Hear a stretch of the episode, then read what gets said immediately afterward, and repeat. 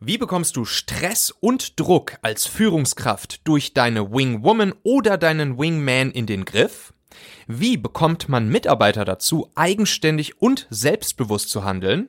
Und wie geht man mit Mitarbeitern um, die zwar vielleicht schon lange in ihrer Position, aber eigentlich völlig fehl am Platz sind? All das hörst du in dieser Folge von meinem absoluten Vorbild in Sachen Führung, Philipp Depireux. Meine Lieben, ganz herzlich willkommen hier zu dieser Folge im Talente Podcast, auf die ich mich schon wirklich lange, lange, lange, lange, lange gefreut habe. Ich bin Michael Assauer und hier bekommst du Inspirationen von den besten Führungspersönlichkeiten, um Großes mit den Leuten an deiner Seite zu erreichen. Der Link dieser Folge hier, der ist talente.co slash 202. Wenn du jemanden kennst, für den dieses Interview mit Philipp spannend, wertvoll, inspirierend sein könnte, dann sende doch einfach den Link an diese Person, teile den Link auch gerne auf deinen Social Media Kanälen, zum Beispiel auf LinkedIn, schreib mal dazu, ähm, was du gelernt hast, was dich inspiriert hat, verlink mich gerne, dann wirst du in den Shownotes der nächsten Folge mit deinem Post verlinkt.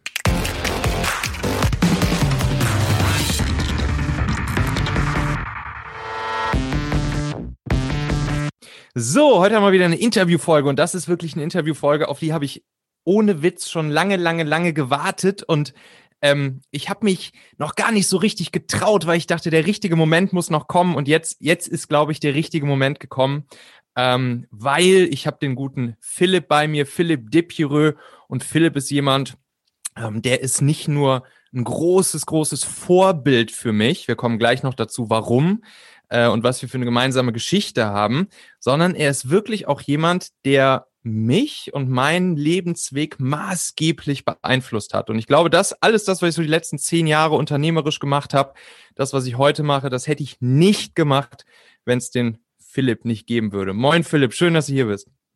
Wow, äh, lieber Michael, was für eine Intro. Ja, ich freue mich total, äh, hier dabei zu sein. Wirklich großartig. Danke für die Einladung. Philipp, direkt mal, direkt mal eine, eine Frage vorab.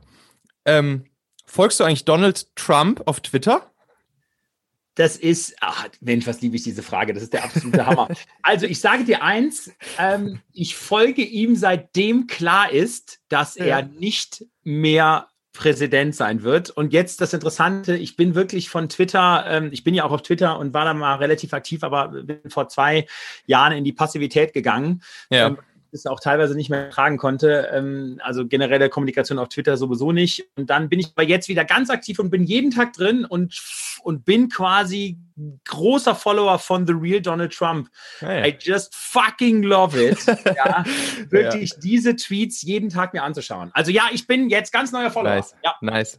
Ja, ich bin auf Twitter auch nicht so aktiv, aber ich frage natürlich deshalb, weil, weil du ja schon, sagen wir mal, ne, wenn du auf Bühnen stehst, wenn du irgendwo auftrittst, es gibt super viele Videos und Bilder ähm, von dir im Netz. Oder auch dieses, dieses Bild, was du irgendwo gepostet hast, wo du dann da irgendwie an der amerikanischen Grenze einreist mit, äh, mit, dem, mit deinem Don't Trump ähm, T-Shirt und so weiter und so fort. Also du trägst es ja schon, dieses Thema, das hat dich, glaube ich, die letzten Jahre ziemlich beschäftigt, so, ne? Und das trägst du auch nach außen. Genau, also ich bin ja sehr eng verbunden äh, mit den Amerikanern, habe dort ja gelebt, habe dort ja studiert. Ähm, mhm. äh, wir, wir, haben ja selber auch ein, ein Haus dort, ähm, bin also jedes Jahr eigentlich ein, zweimal im Jahr dort gewesen.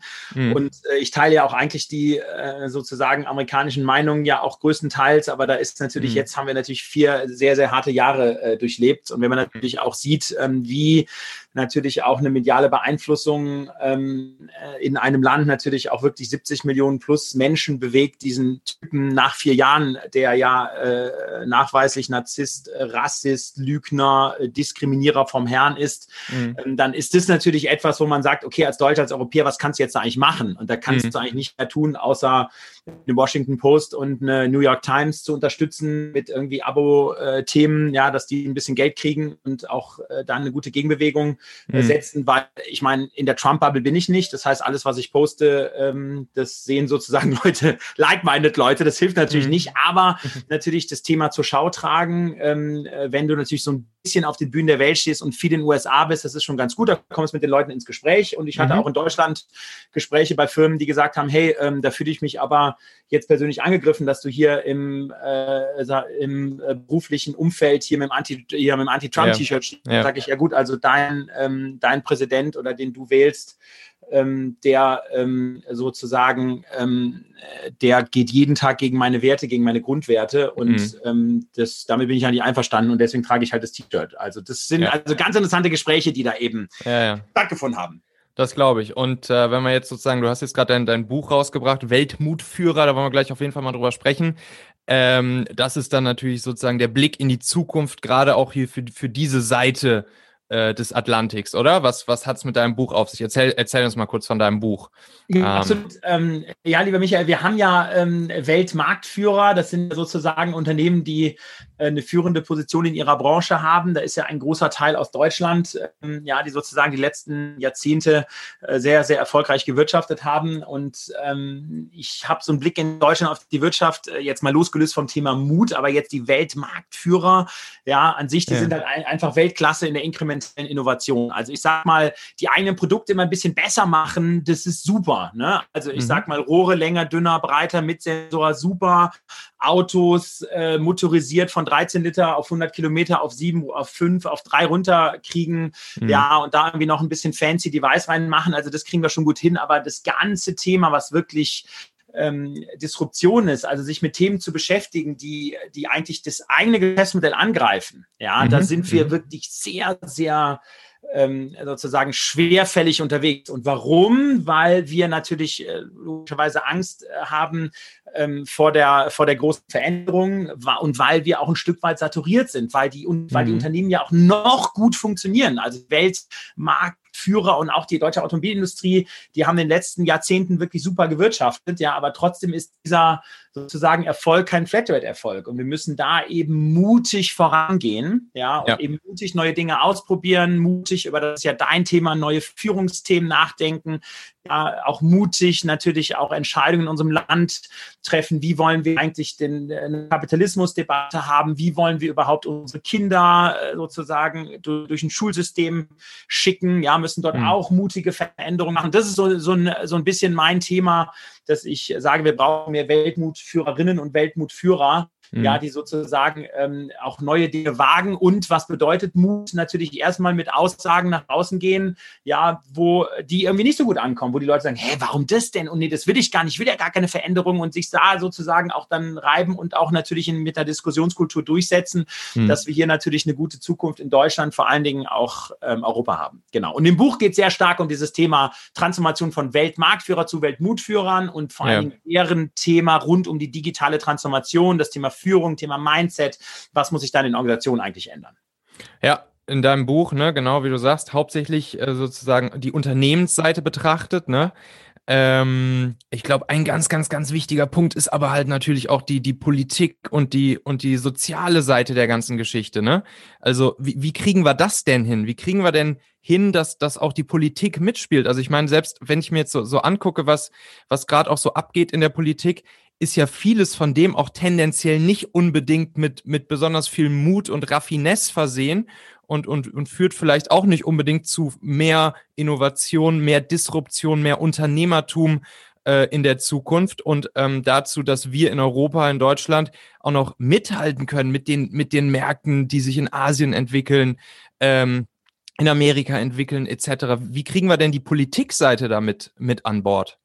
Ja, das ist natürlich, Michael, einer der größten Herausforderungen, ne? weil Politik auf Zeit, du hast die mm. Wahlen, ne? du alle ähm, vier Jahre Bundestagswahl, ähm, dann hast du natürlich die Landtagswahlen, dann hast du die mhm. Kommunalwahlen. Also das ist natürlich, da natürlich mutig zu sein und da vielleicht auch Themen aufzumachen, die jetzt vielleicht ähm, sozusagen jetzt aufgemacht werden müssen, wo der Payback vielleicht erst in fünf, sechs, sieben oder zehn Jahren kommt. Ist übrigens das gleiche Thema in der Wirtschaft, ja, ja. wenn du nicht gerade ein familiengeführtes Unternehmen hast. Das ist natürlich sehr, sehr schwierig, aber natürlich natürlich gibt es äh, in meinen Augen auch Hoffnungsschimmer und natürlich auch tolle Menschen wie, ich sag mal, Weltmutführerin ist für mich auch, ähm, ich teile da jetzt nicht alle Ansichten von ihr, auch eine Angela Merkel, die halt sage ich mal, unter hohem Risiko ähm, mutig entscheidet, wie zum Beispiel in der Flüchtlingskrise, dieser Satz, den sie leider relativiert hat später wieder, schaffen das. Das war genau der mhm. richtige Satz, weil ähm, du, du, wenn man uns anschaut, wir als äh, Christen und natürlich auch als Nation, der es sehr, sehr gut geht, wenn da irgendwie mhm. Menschen, die,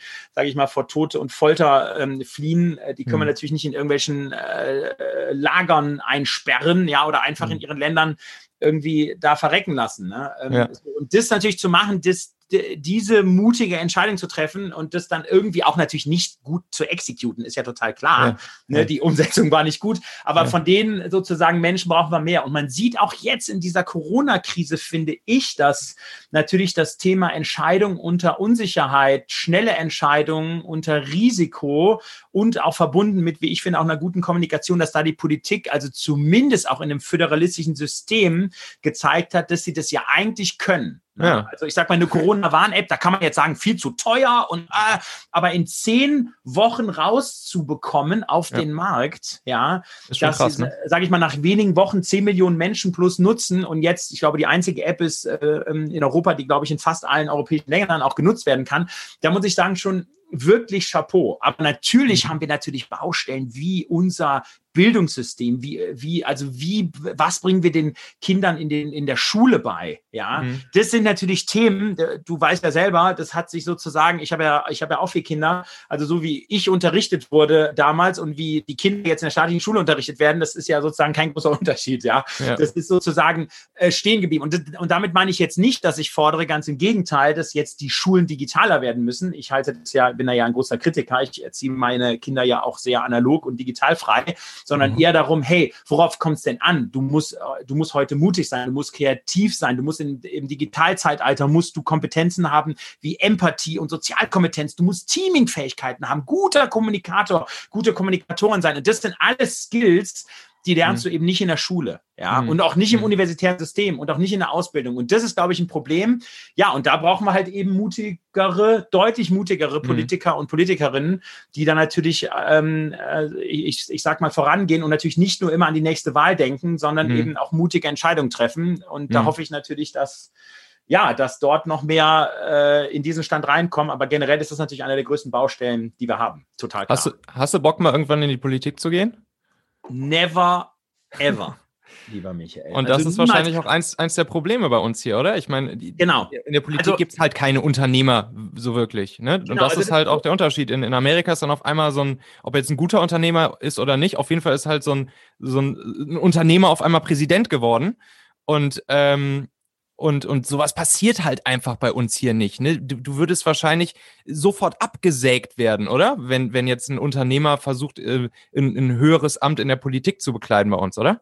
Ja, das Problem ist ja, Michael, gar nicht ähm, in das Amt zu kommen. Ich glaube, das wäre jetzt eine gute Möglichkeit, auch da jetzt reinzukommen, ne, weil doch mhm. da auch, glaube ich, so ein bisschen Mindset-Änderung auch sozusagen auch stattfindet. Ja, und es gibt ja auch jetzt äh, Unternehmerinnen zum Beispiel jetzt, wie, mhm. wie, wie eine Verena Pauster, die auch mhm. einen, gutes Blick, einen guten Blick auf, ein, auf das Land hat, die auch sehr mutig ist, sich für sehr richtungsweisende Themen einsetzt. So, da ist es, glaube ich, nicht unwahrscheinlich, dass die ohne Politikerinnenkarriere sogar vielleicht ein ähm, äh, größeres Amt anstrebt und da auch vielleicht nicht reinkommen kann. Ich hätte nur von meiner Genetik PD das Problem. Mhm. Wie funktioniert denn Politik? Politik mhm. funktioniert doch immer im Konsens. Ja. Mhm.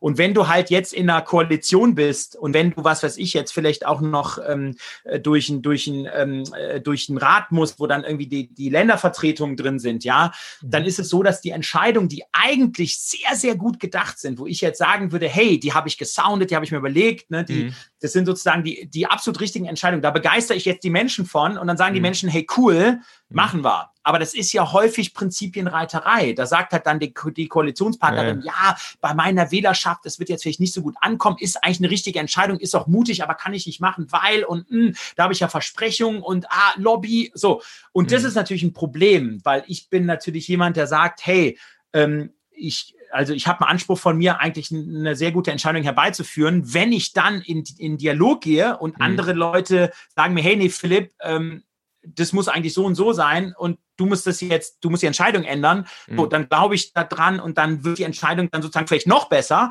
aber dann muss sie auch executed werden. Aber wenn ich ja. dann sozusagen vielleicht 50 Prozent der Entscheidung runternehmen muss, nur um einem, Ko nur, nur, um einem Koalitionspartner zu gefallen, ja. das ist natürlich mit meiner Genetik, du kennst mich ja ein bisschen, ja. nicht machbar. also das geht einfach nicht.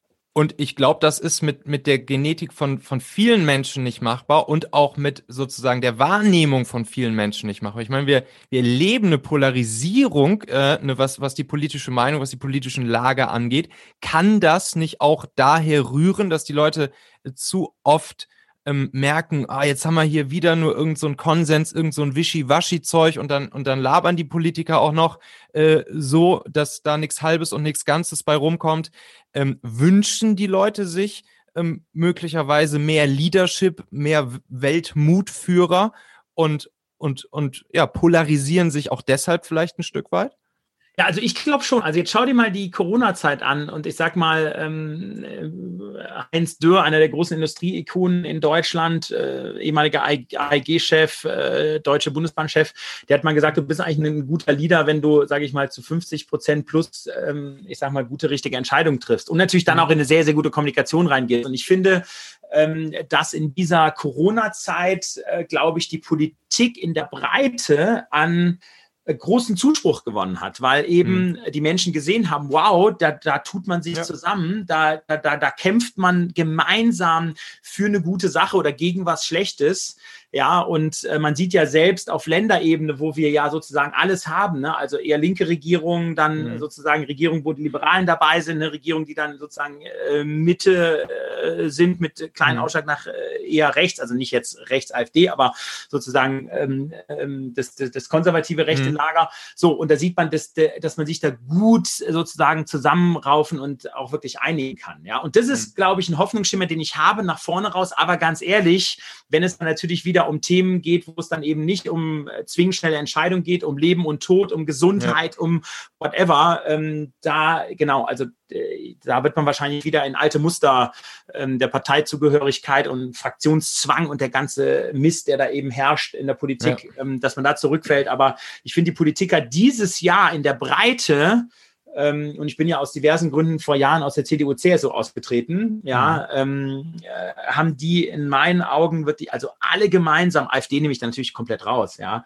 mhm. ähm, wirklich einen sehr, sehr, sehr, sehr guten Job gemacht. Ja, mhm. Und vor allen Dingen auch in der Kommunikation. Und das Problem war ja in der Vergangenheit, die Flüchtlingskrise, mhm. die Politiker haben die Menschen nicht erreicht. Also mhm. die Politiker haben sozusagen die Schmerzen der Menschen nicht erkannt, also auch das Thema Bildungsungerechtigkeit mhm. und das Thema, was weiß ich, äh, dreiköpfige Familie ähm, sitzt irgendwo im Plattenbau und hat irgendwie super wenig Kohle und die wissen gar nicht, wie sie sich Essen leisten können und mhm. sozusagen jetzt mal schwarz-weiß Flüchtlinge kommen nach Deutschland und kriegen dann halt irgendwie da mega Zuschuss und keine Ahnung was. Ne? Also ja. und nochmal, ich bin ja, ich sage ja, hey Leute, Flüchtlinge kommen nach Deutschland, aber die Leute muss man halt abholen und muss ihnen das halt erklären, muss sich die Situation von denen natürlich anschauen und die natürlich auch parallel verbessern. Ja, ja, ja und ja. da muss ich sagen, da ist zumindest beim Thema Entscheidungsfähigkeit unter Risiko schnelle Entscheidungen, in meiner Meinung auch in der Breite viele richtige Entscheidungen ohne gute Kommunikation. Da hat die Politik jetzt dieses Jahr mal eine gute Visitenkarte abgegeben. Philipp, ich, ich, wünsche, ich wünsche uns, dass du nochmal drüber nachdenkst, ob du nicht doch in die Politik gehen willst. ja, du, hey. wünsche ich uns allen. Danke, danke, aber denk immer dran, ähm, ich sag mal, intrinsische Motivation. W wann sind wir gut? Wann ja. es uns gut? Wann sind wir zu unseren Familienangehörigen gut? Wann sind wir geduldig? Wann sind wir gütig? Wann, wann, wann ruhen wir in, in uns und das mhm. machen und das ruhen wir, wenn wir, und das ist dein Thema, ist Führung, dein Thema mhm. ist Kultur ne, wenn wir morgens aufstehen und wir uns gut fühlen und sagen, hey, und heute stehen wir auf, wir machen gute Sachen. Und mein Blick ist eben, dass ich oft morgens aufstehe und sage, okay, krass, oder aufstehen würde, ich hätte jetzt den Fight und da muss ich jetzt die Argumentation machen, da muss ich dem das schenken, um, um mein Ziel zu erreichen. Und ich schenke dem was oder der was, was ich gar nicht will, was ich ihnen gar nicht geben will. Und das ist natürlich ein Problem. Aber du, hey, let's think about it. Wer weiß, wenn wir uns persönlich sehen, äh, wir quatschen ich, mal dann mal ein bisschen anders im kleinen Kreis. Ja, ja, ja. Ich, ich, sag, ich sag das ja auch deshalb, vorhin schon angedeutet, ähm, weil wir ja mal zusammen gearbeitet haben. Ähm, ich war damals, als, als ihr Adventure gegründet habt, ähm, war ich, ich habe hier noch das, das T-Shirt habe ich noch bei mir im Schrank liegen. Ich glaube, es steht Employee Number 4 drauf. Wow! und, und daher kenne ich ja deinen, deinen, deine Art und deinen Leadership-Style. Und ich, ich muss halt sagen, du bist halt für mich der Inbegriff dessen, ne, was man so als diesen Inspirational Leader betiteln würde. Ne? Also diese, ich habe dich ja auch in, in meinem Buch erwähnt äh, und da so ein bisschen die Story von Adventure, wie ich, wie ich bei euch äh, in die Firma kam und sozusagen einmal komplett um 180 Grad gedreht wurde, paar Monate später schon wieder bei euch gekündigt habe und meine eigene Firma gegründet habe. Ähm, so, was ich da so beschreibe als diese positive, natürliche Autorität. Und, ähm, und das ist halt einfach, glaube ich, was, das, das hat halt so auch kein anderer Politiker. Und du machst es halt perfekt, indem du dein, deine Teams, deine Unternehmen führst, deine Mitarbeiter äh, inspirierst, ihnen zeigst, wo der Nordstern ist. Äh, das ist halt so krass, wenn man, wenn man dich im, im Daily Business sozusagen als Chef erlebt. Ähm, und da kann ich mir vorstellen, dass halt so eine Figur, aber klar, das ist halt in Deutschland, ne, wenn, du, wenn du so jemand bist, wirst halt Unternehmer, wirst nie im Leben in die Politik gehen, wie du ja auch sagst. Ähm, aber ich glaube, so jemand könnte da mal nicht schaden. Und ich könnte mir auch vorstellen, dass, ähm, dass man da auch dann etwas mehr Erfolg mit haben kann und nicht immer nur wischiwaschi Konsens machen muss, sondern ich glaube, so jemand wie du äh, könnte nicht nur andere Politiker und Fraktionen etc. pp. hinter sich vereinen, sondern glaube ich auch ähm, eine große Masse der Bevölkerung. Und ähm, naja, dementsprechend denk mal drüber nach. I will. du, äh, wollen wir noch ein bisschen über, über genau das sprechen? Leadership, äh, Führung. Gerne. Wenn ich dich hier habe, dann, dann, äh, dann muss ich dir natürlich so ein paar Fragen in die Richtung stellen. Äh, ich habe mal so, so die Klassiker-Fragen mitgebracht, äh, die viel so aus meiner Community, von meinen Hörern, von meinen Lesern kommen, rund ums Thema Führung. Da will ich jetzt hier einfach mal, habe ich hier drei mitgebracht, die werden wir einfach mal schnell durchgehen. Und natürlich wünsche ich mir auch hier von dir deinen absoluten Real Talk und, äh, und deine, deine massive Erfahrung ähm, mit uns zu teilen. Das wäre natürlich grandios. Gerne. Ähm, die erste Frage, die ich dir mitgebracht habe, die lautet, die habe ich jetzt tatsächlich schon des Öfteren gehört. Wie enable ich eigentlich meine Mitarbeiter, wirklich eigenständig und selbstbewusst zu sein und auch zu handeln. Weil ich höre mal von vielen so, ja, dann, dann, dann fragen die mich tausend Sachen, dann muss ich hier wieder irgendwas so. Und eigentlich will ich ja, dass meine Mitarbeiter wirklich selbstbewusst unterwegs sind. Ich kenne das ja auch selbst. Es gibt ja nichts Besseres als selbstbewusste Mitarbeiter, die eigenständig entscheiden, eigenständig handeln. Wie kriege ich das hin? Gut, wow, okay. Schwierige Frage, Michael. Das ist, glaube ich, eine der Königsdisziplinen in der Führung und in der sozusagen Unternehmenskultur. Ich glaube, das Wichtigste ist, du brauchst erstmal eine gute gemeinsame Basis. Also so das Thema Prinzipien und Einstellungen. Ich nenne es immer Core Values. Ne? Mhm. Ähm, äh, was ist uns wichtig in der Unternehmung? Ähm, und natürlich auch das Thema Nordstern und auch den Purpose. Also wofür mache ich sozusagen auch den, mhm. auch den Job? Weil ich sag mal, wenn du diese drei Themen ähm, eigentlich sehr, sehr gut ähm, gemeinsam oder top-down, wie auch immer, definierst und das gelebt wird, ja, und mhm. das auch sozusagen auch Walk the Talk von der Führungskraft vom CEO, männlich-weiblich, vorgelebt wird, dann ist das sozusagen schon mal die Basis für eine intrinsische Motivation. Vor allen Dingen auch die Basis für eine hohe Identifikation mit dem Unternehmen, weil wenn das sozusagen nicht da ist, mhm. dann äh, kannst du natürlich auch, finde ich, ähm, sehr schwer äh, motivatorische Eigenverantwortung, äh, sozusagen Empowerment oder wie man es auch immer nennt, auf Neudeutsch, mhm. auf Neudeutsch entwickeln. Ja, also ich glaube, das ist sozusagen die, Grundar äh, die Grundarbeit. So und ich sag mal, wie haben wir das bei Adventure ähm, gehandhabt? Mhm. Das ist natürlich total äh, krass. Ne? Also wir hatten natürlich in der frühen Phase, du kennst es, hatten wir jetzt nicht einen mega Onboarding-Prozess und so. Mhm. Das haben wir jetzt natürlich mit irgendwie Checklisten und Videos und gibt es Präsentationen und dann machst du Learning Journey und so weiter und so fort. Also bei uns war es halt früher so, das habe ich ja den Bewerbern immer gesagt, ich glaube dir wahrscheinlich auch, hey, wenn du bei uns so anfängst, so am ersten Tag ist es so, ähm, du wirst, ähm, du steigst in den Hubschrauber ein, ja, der ist natürlich am besten elektrisch betrieben, ist ja klar. Ähm, so, und dann fliegst du in die Mitte vom See mit uns und dann ähm, stellst du dich sozusagen an den offenen Hubschrauber, fliegen wir so 15 Meter über den See. Ja, und dann gehen wir dir sozusagen Hintern Tritt und dann äh, fliegst du äh, ins Wasser und hast natürlich Schwimmweste dabei und wir haben auch eine Funkverbindung zu dir, aber du musst jetzt erstmal gucken, dass du da selber navigierst und dich sozusagen freischwimmst, ja. Mhm ähm, und auch selber unterwegs bist. Und das ist natürlich eine Kultur, die natürlich gut funktionieren kann in einem Umfeld, wenn du sozusagen in einem Startup oder Grown-up ähnlichen Umfeld bist, wo du sagst, hey, ähm, da, äh, da legst du halt Wert auf Leute, die irgendwie, und das sind ja bei uns auch schon Einstellungskriterien, ne? also die irgendwie hands-on sind, die irgendwie ähm, die Dinge selber in die Hand nehmen, die auch schon irgendwie mutig, äh, mutig unterwegs sind, ja, die auch, sage ich mal, bereit sind, total die Veränderungen zu gehen. Ja, so, und das ist, glaube ich, eine Grundvoraussetzung, die du natürlich dann auch einfach schaffen kannst. Also auch mhm. freiheitliches Arbeiten mit, und das geht ja auch viel weiter im Sinne von, äh, das hat ja auch alles mit Vertrauen zu tun. Wo arbeiten die Leute? Wie arbeiten die Menschen? Das ist ja schon weit vor Corona, gab es bei uns ja auch so Themen wie Vertrauensarbeitszeit. Hey, ihr könnt arbeiten, wann und wo ihr wollt. Ja, mhm. türkischer Mitarbeiter in der Türkei und wenn der halt eine gute Internetverbindung hat, ja, dann kann er da auch sitzen. Das ist gar kein Problem und, und, und muss da gar keinen Urlaub nehmen. So, also das sind sozusagen, das ist, glaube ich, beim Startup ziemlich einfach, aber beim Corporate ist es natürlich schwer. Da brauchst du natürlich mhm. dann ähm, sozusagen auch eine Führungsstruktur, was viel mit Vertrauen zu tun hat, wo du den Mitarbeitern auch Freiheiten gibst, äh, sage ich mal, Entscheidungen zu treffen. Ne? Das hat und vielleicht auch mal äh, ermöglicht auch mal Fehler zu machen, vielleicht im geschützten Raum. Ja? ja? So, und das ist natürlich viel schwieriger, als wenn du halt sagst, wie bei Adventure, du hast halt drei Gründer, die gründen das Ding vor zehn Jahren und du kannst das sozusagen alles, äh, alles formen. Ja. ja. Wie, wie kriegst du das wie kriegst du das aktuell hin, im Alltag die Leute immer wieder an das Wofür zu erinnern oder das Wofür jeden Tag zu leben?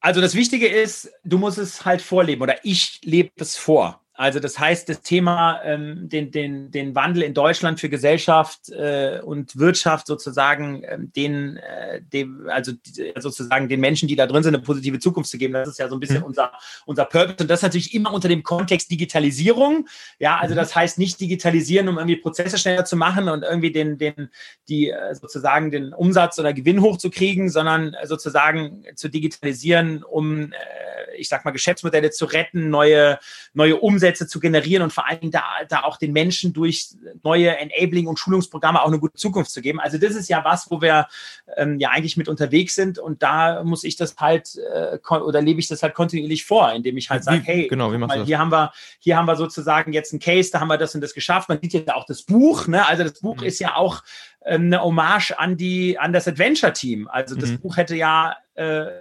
430 leere Seiten. Ja, wenn äh, ich sag mal du nicht für Adventure gearbeitet hättest äh, und sage ich mal viele viele andere Leute auch nicht. Also das heißt, ähm, da muss man natürlich jeden Tag die Geschichten schreiben. Äh, die mhm. machen wir alle gemeinsam. Das macht ja hauptsächlich auch das Team, aber vor allem die Geschichten auch erzählen. Und das mhm. ist sozusagen meine meine, meine Mission, den Leuten wirklich zu sagen, hey, guckt mal, und das ist jetzt wirklich aus dem Projekt hinten rausgekommen. Und da ist es jetzt entstanden in dem Unternehmen. Da sind jetzt neue Arbeitsplätze entstanden, neue Revenue Streams. Da haben wir dem Unternehmen eine ganz neue Zukunft, äh, äh, Zukunft gegeben. Oder da hat vielleicht Digitalisierung vielleicht auch Menschen ganz anders erreicht. Die haben jetzt Vorteile dadurch, ja, die leben anders, die leben besser die ähm, äh, Mitarbeiterinnen können effizienter arbeiten, müssen sich mit Arbeiten vielleicht gar nicht beschäftigen, ähm, mehr, die sie vielleicht früher gar nicht mehr äh, ja, so gerne gemacht haben. Ja, so, mhm. so und das sind Themen, das, also du, du musst sozusagen jeden Tag oder sozusagen mehrmals täglich die Woche diesen Purpose vorleben, ja, mhm. und musst es sozusagen auch kommunizieren über virtuelle Wege, über jetzt auch zum Beispiel jetzt auch der Podcast ist auch wieder mhm. so ein Beitrag, ne, wo man eben äh, ein Shoutout auch auf Social Media macht und ähm, dann die Mitarbeiterinnen und Mitarbeiter das natürlich lesen und sich damit identifizieren identifizieren, aber auch natürlich ähm, kritische Fragen stellen, sagen, hey PD, du hast dich jetzt da geäußert, ähm, äh, bist du denn gegen Corona-Demos oder was weiß ich nicht was? Ne? Da sage ich, nee, hm. ich bin gar nicht gegen Demos, aber ich bin halt gegen irgendwelche Egoisten, die da irgendwie ohne Maske rumlaufen. So, und das sind natürlich Themen, die, ja, genau, die natürlich business-related, also in Bezug auf unser Kerngeschäft, ähm, die natürlich immer wieder anzusprechen, das ist eigentlich Hauptaufgabe vom, sozusagen von der Führungskraft oder vom CEO und das versuche ich natürlich häufig zu tun. Ja, ja also ich verstehe daraus sozusagen die Ergebnisse regelmäßig äh, sozusagen vor allem da, davon, die, von den Ergebnissen die Brücke zu schlagen äh, zur Mission, zum Wofür und dann damit sozusagen natürlich auch Testimonials zu liefern. Hier, guck mal, ähm, interne ja. Testimonials, ne? Also guck mal hier, äh, hier haben wir wieder was geschafft, hier haben wir wieder ein Ergebnis erreicht, äh, welches voll auf unsere Mission und unser Wofür einzahlt, ne? Genau, und Ergänzung, Michael, auch mal über die Fuck-Ups zu sprechen. Mhm. Also auch mal zu sagen, hey, da haben wir uns das vorgenommen und der Kundin, die Kundin hat sich das vorgenommen und wir haben es jetzt, wir haben es nicht erreicht. Ja, mhm. weil XYZ, also das ist ja auch total wichtig, dass man mal sozusagen auch über Scheitermomente spricht. Ich bin ja auch jemand, der äh, sozusagen oft auch der Megaman genannt wird, der feiert und da muss ich also auch lernen. Da haben die Mitarbeiter mich auch hingeführt als Führungskraft. Hey PD, du bist total inspirierend und die positiven Geschichten super geil, aber hey, lass uns doch auch mal über die Fuck-Ups sprechen. Was ja. hat auch nicht gut funktioniert in einem Projekt? Was ist auch problematisch in der Kultur? Was wünschen wir uns? Wo war auch eine Kommunikation von mir auch mal nicht so gut? ja. ja. So, und das ist, glaube ich, auch total wichtig, ähm, weil das hat ja auch viel, auch viel mit Purpose zu tun, dass man irgendwie vielleicht auch mal Dinge macht, die ähm, vielleicht auch mal nicht dem Unternehmenspurpose entsprechen. Mhm. Und, und, und dann ist es so, dass, ich meine, wir sind ja auch alle nur Menschen, ich bin ja auch nur ein Mensch, ne? Und dann ist es auch wichtig, eine Kultur zu haben, wo Mitarbeiterinnen und Mitarbeiter sagen, hey PT, ganz ehrlich, das haben wir gar nicht verstanden, weil irgendwie passt das doch gar nicht so gut zu mischen. Und dann sagt man, mhm. was, okay, wow, da war ich irgendwie ganz anders unterwegs, habe vielleicht falsch kommuniziert, falsche Entscheidung, so. Und dann kannst du es ja auch wieder revidieren. Und das ist natürlich dann auch, das bedeutet dann auch Führung. Ja. Mhm. Okay. Ja, verstanden.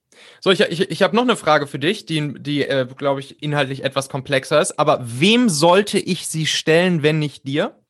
So, das ist eine Frage, die ich auch letztens mal bekommen habe. Ähm, wenn ich jetzt als, als Führungskraft ähm, in ein Team oder in eine Firma neu komme und feststelle, dass es äh, dort langjährige Mitarbeiter gibt oder vielleicht einzelne langjährige Mitarbeiter, die eigentlich gar nicht geeignet sind für den Job. Wie gehe ich dann damit um? Was mache ich dann?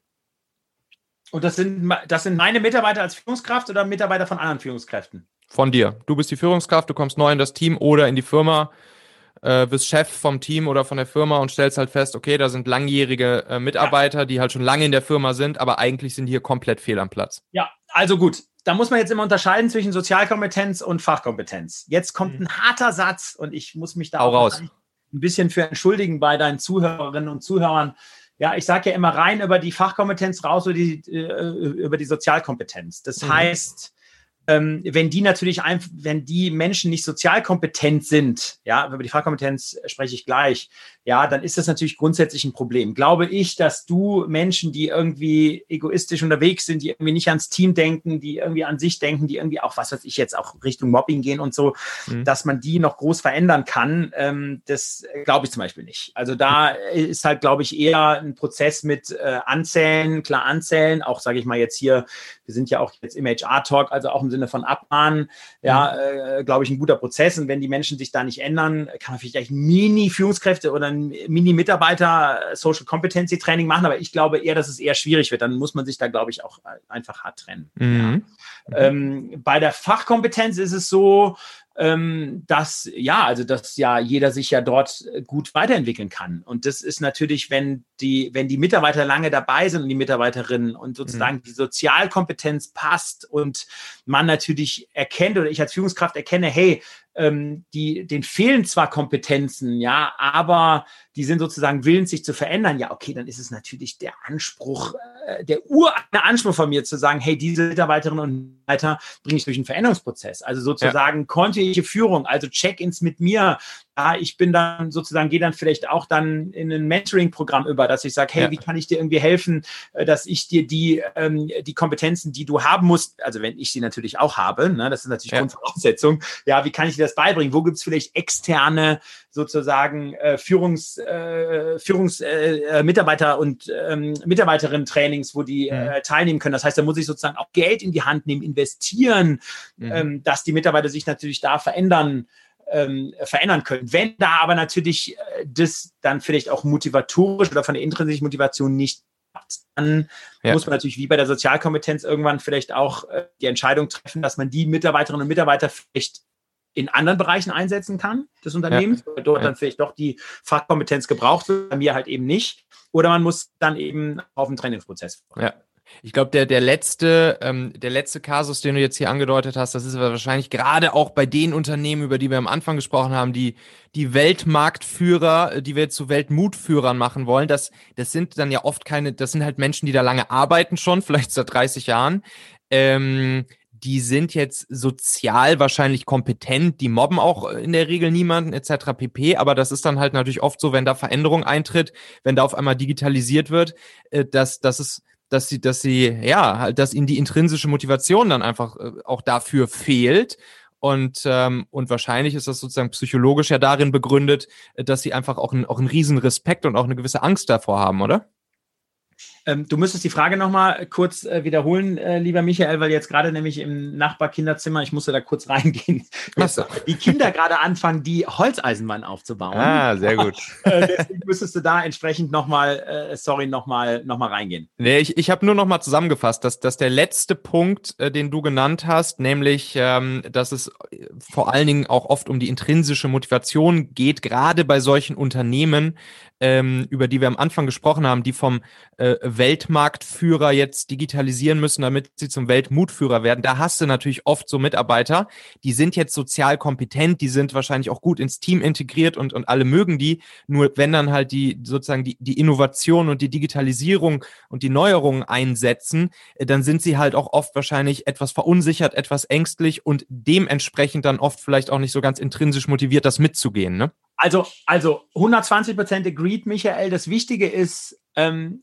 jeder Mensch ist meine Ur, also es ist meine feste Überzeugung, hat Angst vor Veränderung. Jeder. Mhm. Keiner äh, also fast niemand nimmt die Veränderung mit offenen Armen entgegen und sagt, hey super, und jetzt ändere ich sozusagen meine, äh, ich sag mal, meine Fähigkeiten oder so wie ich agiere, so wie ich kommuniziere, so wie ich handle, so wie ich entscheide. Wie Das ist mhm. sozusagen ein sehr äh, schwerer Prozess. Und in der Digitalisierung ist er doppelt schwer, mhm. weil natürlich Digitalisierung auch immer mit sozusagen maschinellem Abarbeiten, Computer abarbeiten. Menschen sind nicht mehr so wichtig, also in den Köpfen der Menschen wirklich mhm. assoziiert wird. Also deswegen ist sozusagen da der Widerstand vor der Veränderung noch größer. Und mhm. der Schlüssel ist dort, den Menschen zu zeigen, dass es sich lohnt, durch die Veränderung zu gehen. Also mhm. wirklich, mhm. und das ist ja sozusagen das, was im Weltmutführer auch drinsteht, und das ist ja sozusagen äh, meine, unsere Adventure-Methodik, zu sagen, hey, du gehst wirklich raus auf die grüne Wiese, testest dort Digitalkanäle, kleine digitale Lösungen, meinetwegen auch Geschäftsmodelle, völlig egal, mhm. ja, wirklich im kleinen Raum äh, äh, aus, mal mit 10, 20 Kunden. So, wenn das funktioniert, viel funktioniert übrigens nicht 90 Prozent der Sachen, das ist wie bei mhm. Startups, ja. So mhm. bringst du es zurück in die Kernorganisation und dann zeigst du es dort den Mitarbeiterinnen und Mitarbeitern. Okay. Dann sehen die, wow, ja. Kundin, Kunde will es haben und ich habe ja. einen Vorteil dadurch. Ich kriege ganz andere Daten, ich kann mich auf ja. ganz andere Dinge zu äh, hier auf ganz andere Dinge konzentrieren, um das, um das entsprechend, um das entsprechend anzuwenden. Ja, kann ich, ähm, äh, muss ich jetzt irgendwie an der Schulung teilnehmen und so weiter und so fort. So, so und das ist sozusagen Change by Intrinsic Motivation, also ja. sage ich mal Wandel durch intrinsische Motivation. Und das muss in der Kernorganisation geschafft werden. Und da sage ich immer, da ist die Quote bei ungefähr 90 Prozent der Mitarbeiterinnen und Mitarbeiter, die das dann machen wollen. Die restlichen 10 Prozent musste dann noch mal ein bisschen mehr penetrieren. Und jetzt mhm. kommt's. Mhm. Wenn aber das Führungskräfte sind, die 10 Prozent, mhm. ja, mhm. und mhm. die wollen sich nicht ändern. Und die sind dann mhm. vielleicht auch Roadblocker, die sagen, hey, krass, Leute, hier kommen mir ja 500 Falschfahrer auf der Autobahn entgegen, ja, okay, ne, also wer ist der Falschfahrer? Dann brauchst du natürlich eine starke Führungskraft oben, CEO, männlich, weiblich, die natürlich dann die mhm. Entscheidung trifft und hey, okay, ihr je höher die Position der Person ist, die sozusagen hier ähm, weiter am Alten festhält und sich nicht verändern will, äh, da muss man natürlich die Entscheidung treffen, die Person auch rauszunehmen. Ja, ja, ja, verstanden. So, letzte Frage. Ähm, Stress und Druck als Führungskraft. Auch so eine Frage, die ich öfters, öfters höre. So, wie, wie gehe ich äh, als Führungskraft am besten mit Stress und Druck um? Du bist jetzt natürlich eine Person, du machst zumindest nach außen den Eindruck, immer sozusagen 120.000 Prozent on point zu sein, immer ähm, sozusagen super fokussiert, super inspirierend zu sein. Ich bin mir sicher, du hast auch manchmal die, den einen oder anderen Moment, wo du Stress und Druck ähm, aushalten musst. So, wie gehst du für dich selbst damit um? Und wie gehst du mit den Mitarbeitern um? Wie viel davon gibst du an deine Mitarbeiter weiter? Was ist da so eine Technik für dich, ähm, um das sozusagen ja, kontrollieren zu können? Ja gut, also das Wichtige ist ja, man braucht ja eigene Regeln oder eigene Gesetze. Mhm. Das ist das Wichtige. Das heißt, äh, oder Prinzipien. Also bei mir ist es zum Beispiel so, dass ich sage, ich arbeite zum Beispiel nie am Wochenende. Mhm. Nie. Also mhm. ich habe von unserer Bundeskanzlerin eine Einladung gekriegt, äh, mal an einem Sonntag äh, bei einer mhm. Messeeröffnung dabei zu sein. Äh, da habe ich nett geantwortet, habe gesagt, also wenn Sie bei mir, äh, wenn Sie mich am Sonntag treffen wollen, kommen Sie gerne nach Tirol auf, äh, auf, äh, in meinen Garten und dann können wir uns da treffen. Aber ich mache das nicht, weil Wochenende ist zum Beispiel Family Time als Beispiel. So, das ganze Thema Nachtarbeiten, das, ähm, das habe ich also auch vor sechs Jahren per Eigendekret sozusagen abgeschafft. Das heißt, du brauchst also klare Grenzen, also die, mhm. wo du dich, eh, wo du eben auch auftanken kannst, wo du, wo du dich auch mal anderen Dingen widmen kannst, weil dadurch kriegst du natürlich auch Ruhe. Ja, so, mhm. das ist so das eine. Das andere ist ähm, natürlich auch das, ich sag mal, Alternativprogramm zum Family-Leben und zum, zum Arbeitsleben. Also was ist das Me? Also mhm. das ist als Führungskraft, glaube ich, total wichtig. Da haben manche Leute Yoga, autogenes Training, Lesen, völlig egal, Boxen. So, und ich habe jetzt 41 Jahre keinen Sport gemacht. Ja, also ich bin 43. Und mhm. seit anderthalb Jahren fahre ich jetzt immer Peloton jeden Tag. Mhm. Also das mhm. heißt, äh, das ist ja diese Community, ne, Spinning Bike und ne, da mhm. hast du irgendwie coole Mucke und Trainer, mhm. Trainerin, die dich da motivieren. So, und seitdem ich das jeden Tag ausnahmslos eine Stunde mache, das wow. war für mich natürlich auch ein Gamechanger, weil da sozusagen geht der Frust natürlich weg und, ähm, ne, und der Druck geht auch irgendwie weg und du hast einen Kopf frei, du bist mal nicht am Handy und schaust es dir an die ganze Zeit und so. Und das ist natürlich auch, ähm, äh, ich sag mal, wirklich super, super viel wert. So, und das nächste sind natürlich Wingwoman und Wingman. Mhm. Also das heißt, ich sag mal, als CEO bist du natürlich immer alleine. Lonely Wolf. Ja, mhm. ähm, das ist meistens so. Ähm, äh, so. Und wichtig ist sich natürlich da Menschen, Menschen um sich zu scharren, die mhm. sozusagen dir helfen können, die, äh, wenn du sie brauchst, auch da sind, also rein zeitlich. Du hast jetzt ein Thema, jetzt ist eine Drucksituation, das ist, das habe ich genauso, was weiß ich, Stress mit, dem mit der Gesellschafterin, Stress mhm. mit Kunden, Stress mhm. mit Mitarbeitern, Mitarbeiterinnen, so. Und da natürlich im einen Leadership-Team, aber auch außerhalb ja. ja wirklich mhm. Menschen zu haben, wo du sagst, hey, da hast du das rote Telefon und mhm. allein schon, dass sie dir vielleicht nur zuhören, das, die müssen dir gar nicht immer eine Lösung bringen, ja, aber allein schon das Zuhören ist viel wert und wenn sie natürlich dann ein Kopföffner werden und natürlich Lösungen äh, dir anbieten, dann ist das natürlich auch super. So, also das ist meine Sphäre und Mitarbeiterinnen und Mitarbeitersphäre genau das Gleiche. Also ich erwarte von meinen Mitarbeitern, dass sie am Wochenende nicht arbeiten. Mhm. Ich erwarte von meinen Mitarbeiterinnen und Mitarbeitern, dass sie keine Nachtschicht machen. Ich erwarte von den Führungskräften, dass sie die, dass sie die Mannschaft so führen und die Arbeit sozusagen so mit der Mannschaft äh, abstimmen und das executen, dass halt eben diese Dinge nicht notwendig sind. Ausnahmen bestätigen die Regel, aber das ist natürlich schon mal eine Grundvoraussetzung. Ja, auch ja. das Thema Mentoren in der Organisation, das Thema Feedback, das Thema enge Kommunikation, das Thema Core Values, dass man sagt, offen über Themen, Probleme sprechen. Ich bin gestresst, ich habe Angst ähm, äh, ich habe Themen, ja, ich habe Sorge jetzt in der Corona-Zeit. Das muss natürlich die Unter du musst die Unternehmenskultur schaffen, dass die Mitarbeiter darüber sprechen können. Und du musst natürlich es schaffen, dass die Mitarbeiter sich einen Wingman, Wingwoman in der Organisation suchen. Ja, das kann übrigens auch ich sein, völlig egal. Ja, mhm. wo, wo, wo die sagen, hey, ich habe jetzt ein Problem, ich habe jetzt gerade Stress und es geht nicht weiter. Jetzt kann ich da vielleicht mit meiner Führungskraft nicht drüber sprechen, aber hey, dann rufe ich den PD an oder wen auch immer. Und da sagen, mhm. da sagt man in der klassischen Führung niemals, du musst dich aufs Wesentliche konzentrieren und stell dir vor, 50 Mitarbeiter. Was ist denn das Wesentliche in meinem Unternehmen? Sind nicht die Kunden, es ist nicht die Gesellschafterin, sind die Mitarbeiterinnen und Mitarbeiter. Mhm. Und das ist sozusagen mein Hauptjob als Führungskraft, auf die zu schauen und zu sagen, hey, denen muss es gut gehen. Wir müssen eine gute Kultur haben, müssen einen guten Purpose haben, gute Prinzipien und Einstellungen haben. Und wenn es mal jemandem nicht gut geht, dann soll er die Hand heben und dann soll er zu wem auch immer gehen und dann finden wir da auch irgendwie eine Lösung und dann finden wir irgendwie, dann, dann helfen wir der Person. So und äh, da bin ich natürlich auch einer sozusagen von 200 Leuten in diesem Kreis und da können die Menschen eben auch zu mir kommen. Ja. Ja.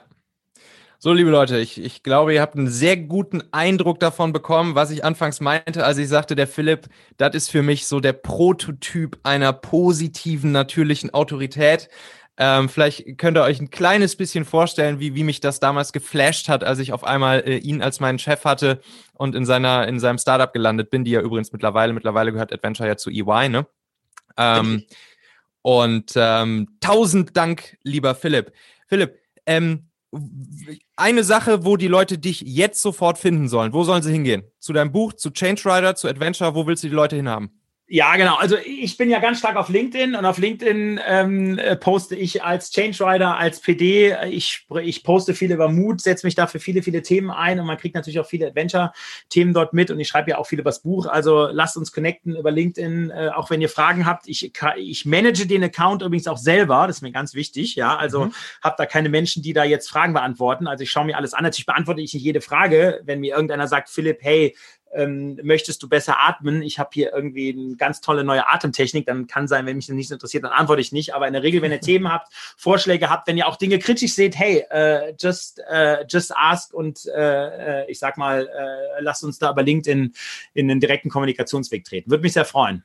Kann ich nur empfehlen. Ich verlinke natürlich dein LinkedIn-Profil hier in den Show Notes. Einfach in die App reingehen, draufklicken cool. und beim Philipp landen. Philipp, tausend Dank dir. Auf bald. Lieber Michael, weiter so. Alles Gute. Dank dir. So, grandios dieser Philipp, oder? Was für eine Power der die ganze Zeit ausstrahlt. Das müsstet ihr auch mal live erleben, ähm, persönlich ihm gegenüberstehen und ihn wirklich mal in Action erleben als Leader. Das ist unglaublich krass. Also, wie gesagt, wenn dir die Folge hier gefallen hat, dann verlink einfach gern mal talente.co slash 202 in Social Media, verlink mich und den Philipp, sag mal, was du von der Folge gehalten hast. Und ähm, auch die nächste Folge hier, die solltest du nicht verpassen weil es geht um das wahrscheinlich bewegendste Thema einer jeden Person, die alltäglich mit Mitarbeiterakquise zu tun hat.